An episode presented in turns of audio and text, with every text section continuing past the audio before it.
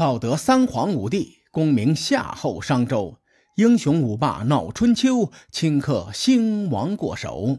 青史几行名姓，北邙无数荒丘。前人种地，后人收，说甚龙争虎斗？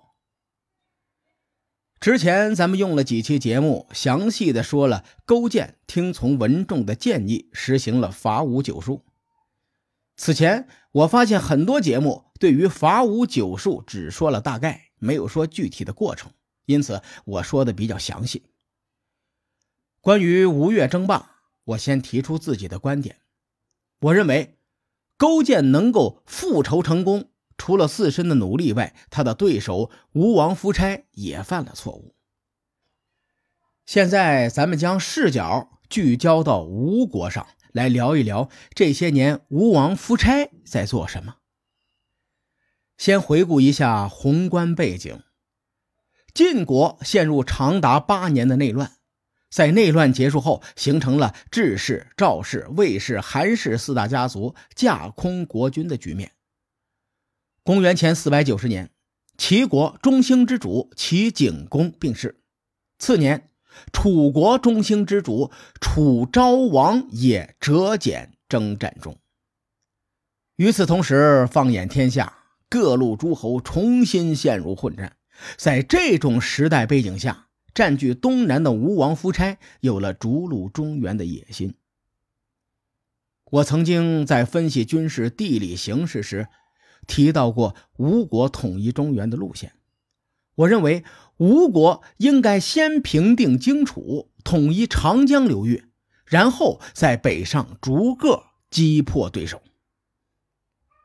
当时我说过，吴国有两次机会，白举之战是其中一次，公元前四百八十九年便是第二次。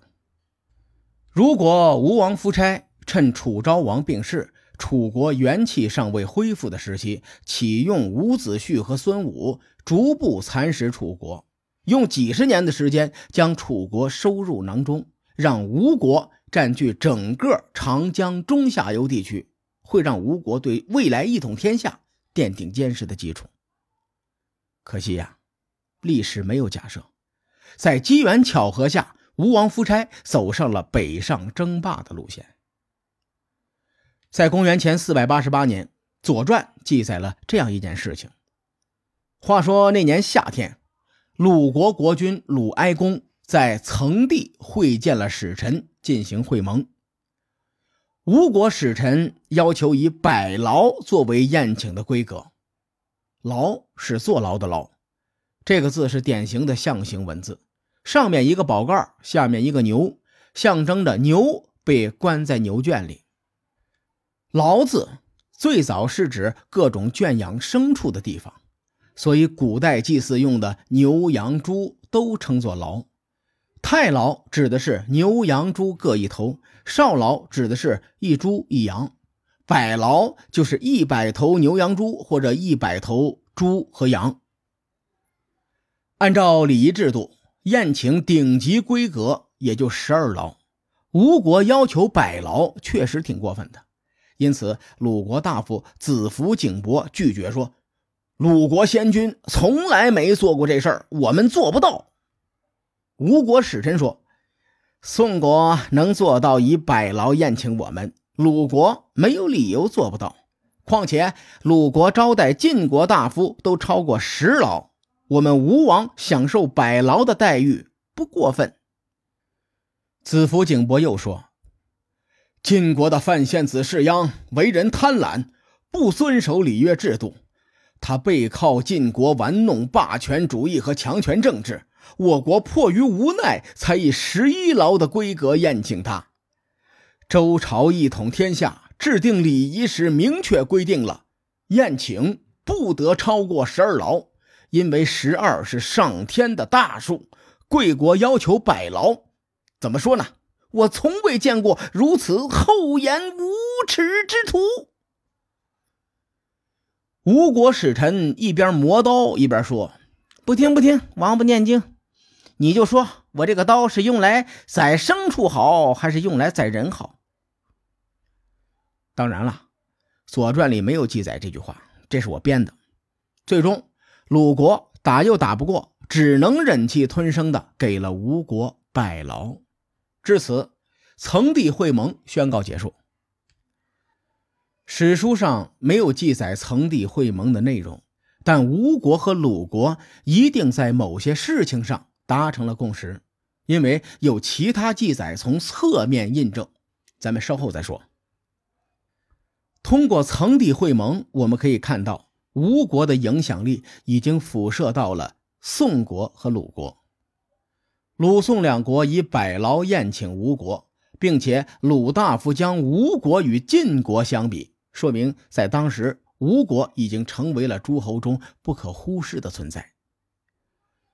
巧合的是，在曾地会盟的同年秋天，发生了一件事情，为吴国北上争霸提供了契机。当时，鲁国起兵攻打朱国，此时在位的朱国国君是朱隐公，他孙子毛成子建议向吴国求救。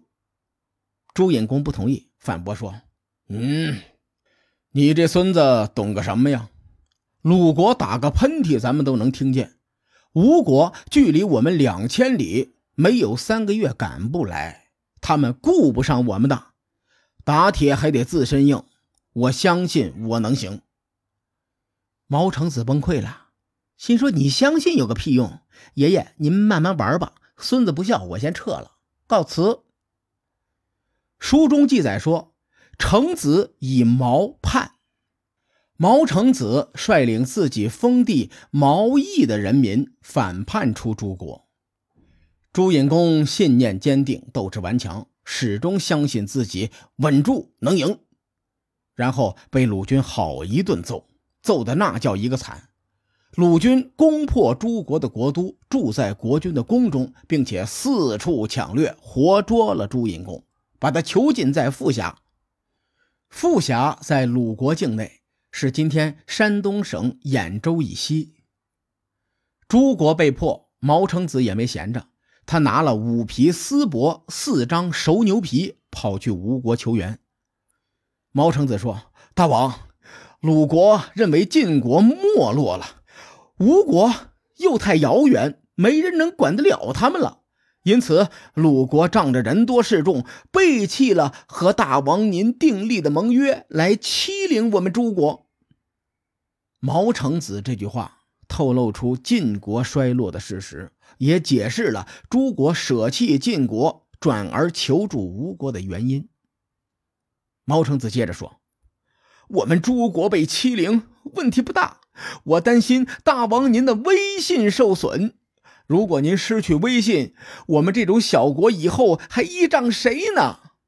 大王，您今年夏天刚刚和鲁国在曾地会盟，鲁国就背弃盟约，这事儿您要是不管，让鲁国为所欲为，到时候四方诸侯还怎么向吴国臣服啊？况且，鲁国拥有兵车八百辆，那是君王的对手。在诸国还剩下兵车六百辆，这是属于大王您的东西，把您的东西拱手让人，这不合适。大王，您再考虑考虑吧。吴王夫差醉心于缔造霸业，于是吴王答应了毛成子的请求，出兵伐鲁。《史记》中记载了这样一句话：“鲁哀公八年，吴为邹伐鲁。”至城下，蒙而去。文中的“邹”字指的就是诸国，也就是说，在公元前四百八十七年，吴军伐鲁，订立城下之盟而回。对照勾践准备复仇计划的时间线，我们可以发现，吴王夫差并没有纵情享乐，他一直在向北方用兵。鲁国的投诚奠定了吴国争霸天下的基础。我们再次从吴国视角审视天下大事。在白举之战时，蔡国已经成为吴国的盟友。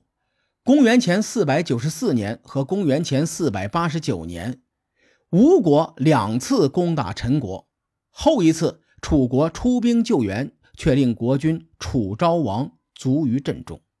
至此，陈蔡两国都落入吴国之手。以前我们一直强调，陈蔡是楚国东路北上的门户，吴国控制住陈蔡，遏制住了齐楚联军的路径。到公元前四百八十七年，鲁国与吴国订立城下之盟以后，吴国有两个选择：向西蚕食楚国，向北进攻齐国。因为史料缺失，我们很难判断吴王夫差为什么放弃破楚的原有战略，转而北上伐齐。只是吴王夫差的战略转变，让吴国走上了一条不归路。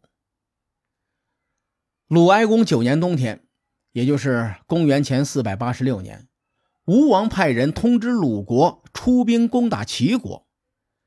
随着这个消息的到来，有一场史诗级的大战缓缓拉开了帷幕。